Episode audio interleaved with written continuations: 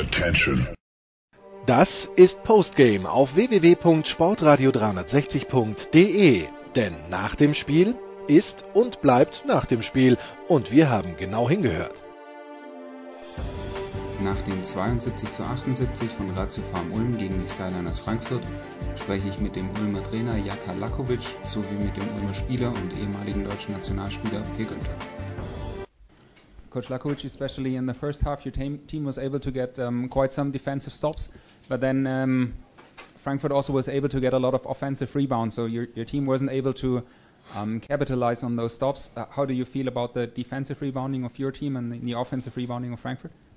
Yes, uh, especially uh, we had the problem in the first half, and uh, I I thought that uh, the offensive rebounding uh, kept Frankfurt uh, close, where we could have maybe a bigger lead. Um, they took. Uh, 10 offensive rebounds in a half. That that meant like uh, um, 13 second chance points, and uh, this this was a, problem for us in the first half. In the second half, we somehow uh, corrected that, but of course, uh, our defense uh, was not at the same level. Um, Isaiah Briscoe is uh, new to the team, but already was able to play a lot of minutes, including the crunch time. Um, how happy were you with the kind of uh, play he, he brought today, and what does he maybe bring to the team that, that wasn't there yet?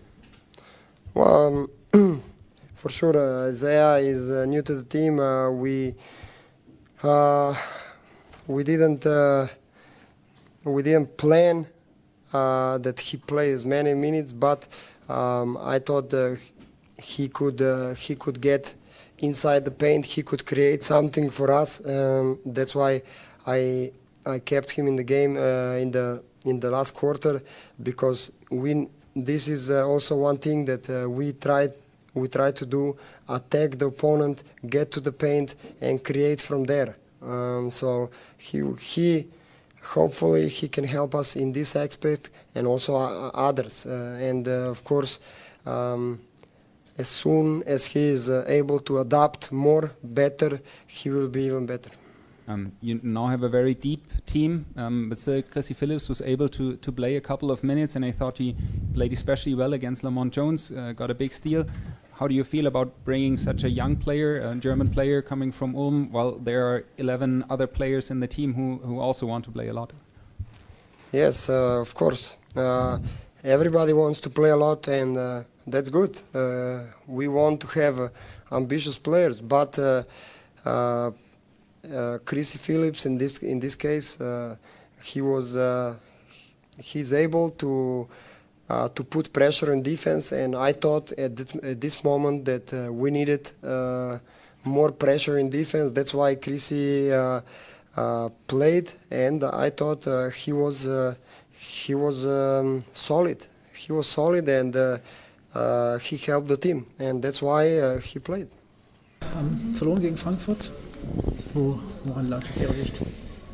Um Ja, also ich persönlich bin recht enttäuscht mit der Intensität, mit der wir heute gespielt haben. Ich fand, ähm, äh, der Zuschauer, glaube ich, hat eine, deutlich wahrgenommen, wie gekämpft wurde die letzten sieben, acht, neun Minuten. Ähm, als das Spiel, als die Mannschaft, als langsam klar wurde, okay, wir sind jetzt sechs, sieben hinten, tatsächlich äh, verlieren wir das heute. Ähm, und das war für mich zu spät. Ich fand, wenn wir sechs Spiele hintereinander verlieren, dann ist es Grund genug, ab der ersten Sekunde mit dieser, dieser Dringlichkeit, mit dieser Gier äh, zu spielen. Und die habe ich so nicht empfunden und das war etwas, worüber ich mich, äh, was ich enttäuschend fand. Ähm, nichtsdestotrotz waren wir, waren wir okay, ist die erste Halbzeit okay, wie auch immer. Und dann gibt es halt eine Phase, da schießt Frankfurt ihre Würfe rein. Äh, ja, und weiß ich nicht.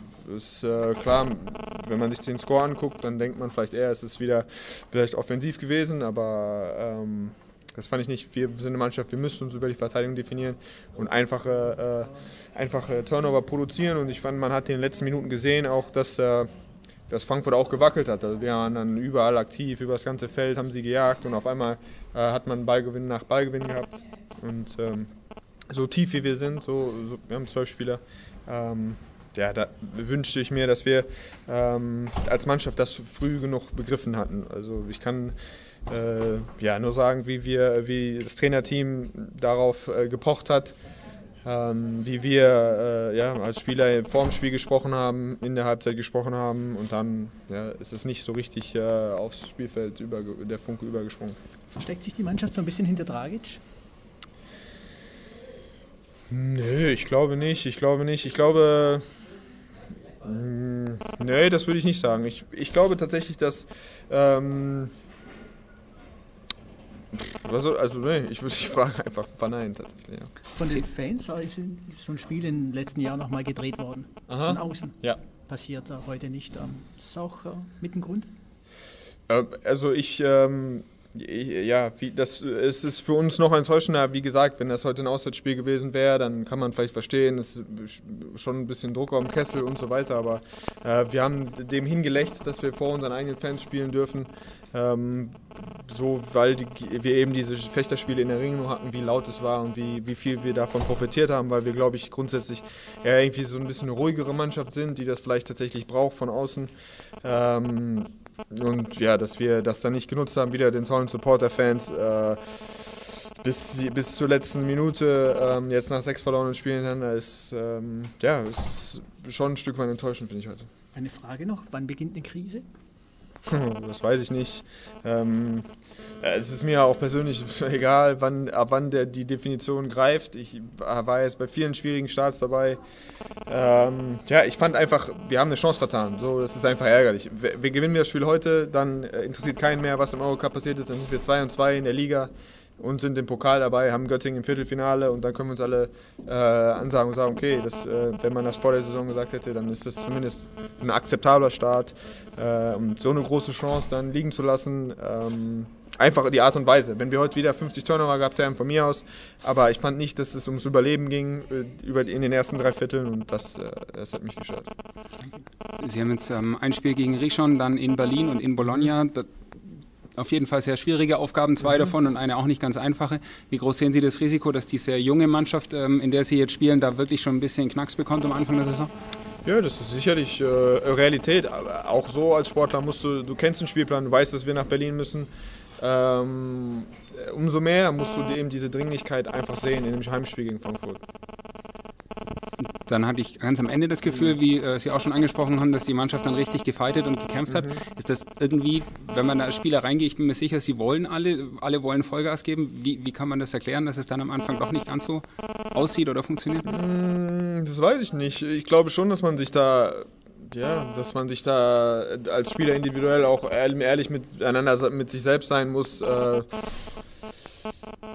ja, schwierig. Natürlich gibt es normalerweise ähm, brauchst du, du brauchst Charakteren, du brauchst Leute äh, immer auf dem Feld, die auch das vorgeben. Und wir haben eigentlich auch äh, genug davon, aber ähm, ja, ist schwer zu beurteilen. Ich glaube, als junge Mannschaft kann das natürlich sein, kannst du, wenn du schon ein paar Spiele verloren hast, aber ähm, ja, ich weiß nicht, wie weit man den Vorwurf dann da gelten lassen sollte, weil wir haben schon in dieser Saison äh, gezeigt, dass wir wirklich ähm, unglaublich unangenehm waren defensiv und Leute gestresst haben das ganze Spiel. Ähm, ja, und das hätte ich mir heute auch gewünscht.